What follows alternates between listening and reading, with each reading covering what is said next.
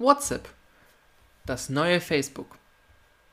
Naja, um genau zu sein, war es schon immer ein Teil von Facebook. Somit auch Teil eines der größten Konzerne, welche Geld mit euren Daten verdienen.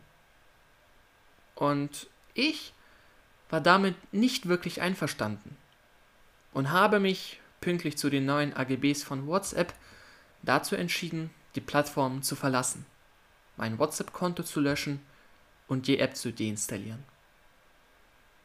Heute, drei Monate später, sitze ich mit der WhatsApp-Alternative Signal zu Hause.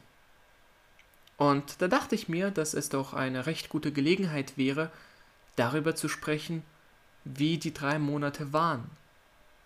Wie ist es überhaupt, ohne WhatsApp zu leben?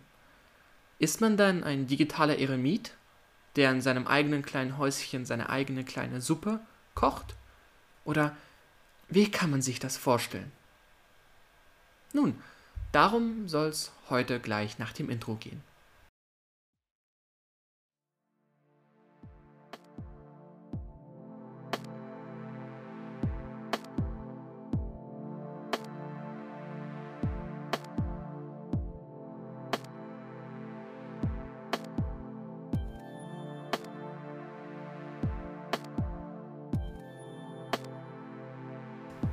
Also, erstmal kurz, warum habe ich mich überhaupt entschieden, WhatsApp zu verlassen? Nun, zum 15. Mai hat WhatsApp angekündigt, dass es anfängt, Daten mit seinem Mutterkonzern, das heißt Facebook, zu teilen. Zwar dürfen diese Daten nicht zum Marketingzwecken verwendet werden, doch kann man mit ihnen zum Beispiel Apps verbessern. Mein Problem damit war und ist, dass Facebook zum einen einer der größten Vertreiber eurer Daten ist und zum anderen der Datenschutz bei Facebook, naja, keine wirklich hohe Priorität genießt. So wurde vor kurzem bekannt, dass bei Facebook 500 Millionen Nutzerdaten ins Internet gelangt sind. Eines der größten Datenlecks der Geschichte.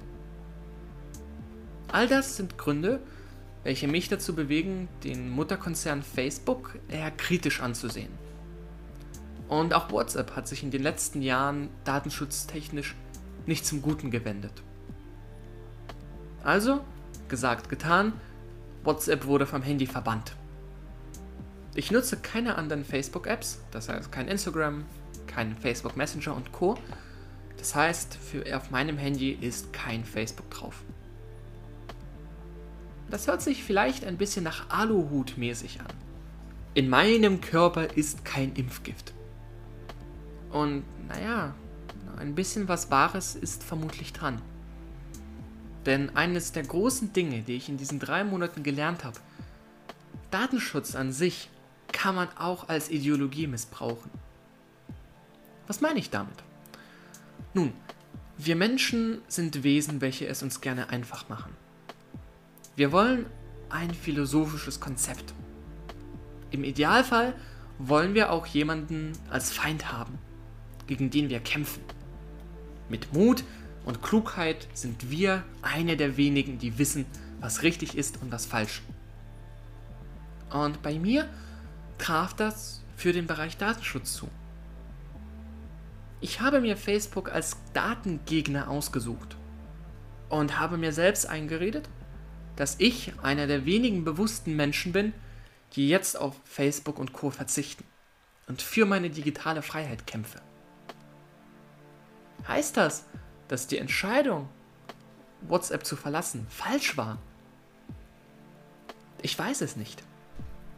Denn die Vorstellung, von einem riesigen Konzern beherrscht zu sein, welcher deine Daten monetarisiert, ist für mich doch sehr absurd, ja fast schon pervers. Gleichzeitig aber muss ich auch sagen, dass mein Hauptbeweggrund vielleicht nicht unbedingt so weitreichend oder so wichtig war, als dass es eine Löschung von WhatsApp wirklich begründen würde. Denn das befürchtete Teilen der Nutzerdaten mit Facebook kam in Deutschland gar nicht. Die Hamburger Datenschutzbehörde hat eine Klage dagegen eingelegt, dass WhatsApp keine Daten laut der DSGVO mit seinem Mutterkonzern teilen dürfe. Von daher Falls ich in den letzten drei Monaten weiter WhatsApp benutzt hätte, hätte sich vermutlich nichts verändert. So aber habe ich WhatsApp nicht. Und hier kommt auch mein zweiter großer Punkt. WhatsApp ist heute nun mal das neue SMS bzw. das neue Telefon. Es ist die Plattform, über die sich alle unterhalten. Ob das gut oder schlecht ist, dass ein großer Konzern unsere gesamte digitale Kommunikation beherrscht, sei mal dahingestellt.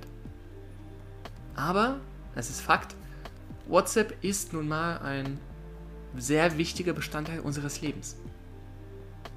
Einige meiner Mitschüler und Mitschülerinnen sind auch zu Signal gewechselt. Und ich habe dort auch einige bekannte Gesichter wieder getroffen. Doch insgesamt muss ich doch sagen, dass viele Kontakte auf der Strecke geblieben sind. Dass ich mit vielen Menschen keinen Kontakt mehr aufnehmen kann. Weil, Hand aufs Herz, wer von euch hat heute noch eine SMS oder eine Telefonflat? Fast niemand. Das heißt, WhatsApp ist nun mal eine sehr große und wichtige Plattform. Bei der ganzen Diskussion darum sollte man, glaube ich, aber auch noch eine Sache nicht vergessen. Und sie trifft nicht nur auf WhatsApp zu, sondern auch auf einige andere Bestandteile des Lebens eines Jugendlichen. Wir, das heißt, ich spreche jetzt von der Teenager-Altersgruppe, sind in einer Zeit, wo wir gerne neue Dinge ausprobieren. Aber wir sind auch in einer Zeit, wo wir noch keine festgelegten Werte haben. Das heißt, wir erforschen gerade, was richtig und falsch ist, woran wir glauben, woran wir nicht glauben, mit einem Wort, was unsere Werte und Ziele sind. All das ist bei uns gerade in der Findungsphase.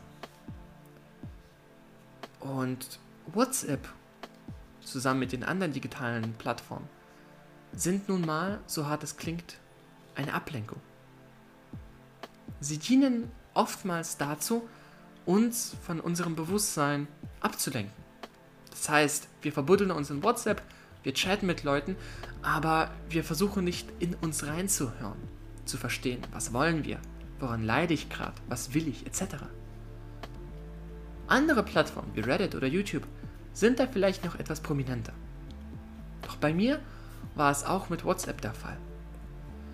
Ich denke, wir alle kennen es, wenn wir durch die Profile gehen und die Beschreibungen angucken oder wenn wir die Statusseite ansehen und merken, wer was geschrieben hat. Obwohl das unserem Leben nichts Produktives hinzufügt, verschwenden wir Zeit und fühlen uns danach ein bisschen besser. Zumindest war es bei mir der Fall. Was würde ich also zusammenfassend sagen? Nun, bevor ihr WhatsApp löscht oder nicht, würde ich euch, glaube ich, ehrlich gesagt empfehlen, euer eigenes Nutzungsverhalten zu hinterfragen. Seid ihr ein Mensch, der WhatsApp zur Ablenkung benutzt? Dann weg damit. Mir hat es doch recht stark geholfen, freie Zeit zu finden und mich selbst besser zu verstehen. Doch wenn ihr ein Erwachsener seid, der mit WhatsApp verantwortungsvoll und bewusst umgehen könnt, wenn ihr euch der Datenschutzrisiken bewusst seid und wisst, dass eure Daten verwendet werden, um eine App besser zu machen, und auch wenn ihr WhatsApp zur Kommunikation mit wichtigen Menschen nutzt, was denke ich mal beim Großteil der euch der Fall ist, dann gibt es keinen vernünftigen Grund, WhatsApp zu entfernen. Ein Satz hat meine Sichtweise auf das ganze Thema doch recht stark verändert. Er entstammte zwar ursprünglich, deren Erzählungen nach, von den Stoikern, doch kann man ihn in fast allen großen Weltreligionen und Philosophien finden. Werkzeuge an sich sind nicht per se gut oder schlecht. Es kommt darauf an, was du mit ihnen machst. Und genau das trifft auch auf WhatsApp zu. WhatsApp an sich ist nicht per se gut oder schlecht. Es kommt darauf an, ob ihr datenschutzrechtlich und datenschutzsicher unterwegs sein wollt und ob ihr WhatsApp nutzt, um euch abzulenken. Falls ihr das aber nicht tut, dann kann WhatsApp doch ein wunderbares Werkzeug sein, um mit Menschen in Kontakt zu treten, neue Freundschaften zu knüpfen und vielleicht auch in eurem Unternehmen effizienter zu arbeiten. Und diese Möglichkeit aufgrund einer Datenschutzideologie wegzuwerfen, wäre doch nicht sinnvoll. Das waren meine Erfahrungen, drei Monate ohne WhatsApp. Ich hoffe, euch hat diese Folge wie immer gefallen. Falls ja, ich würde mich über ein Abo bei diesem Kanal freuen. Falls ihr auf Apple Podcasts seid, schreibt immer einen Kommentar. Das würde mich auch immer wieder sehr freuen. Und mit diesen Worten wünsche ich euch noch einen wunderschönen Morgen, Mittag, Abend. Passt auf euch auf, bleibt gesund und wir sehen uns nächste Woche wieder. Bis dahin.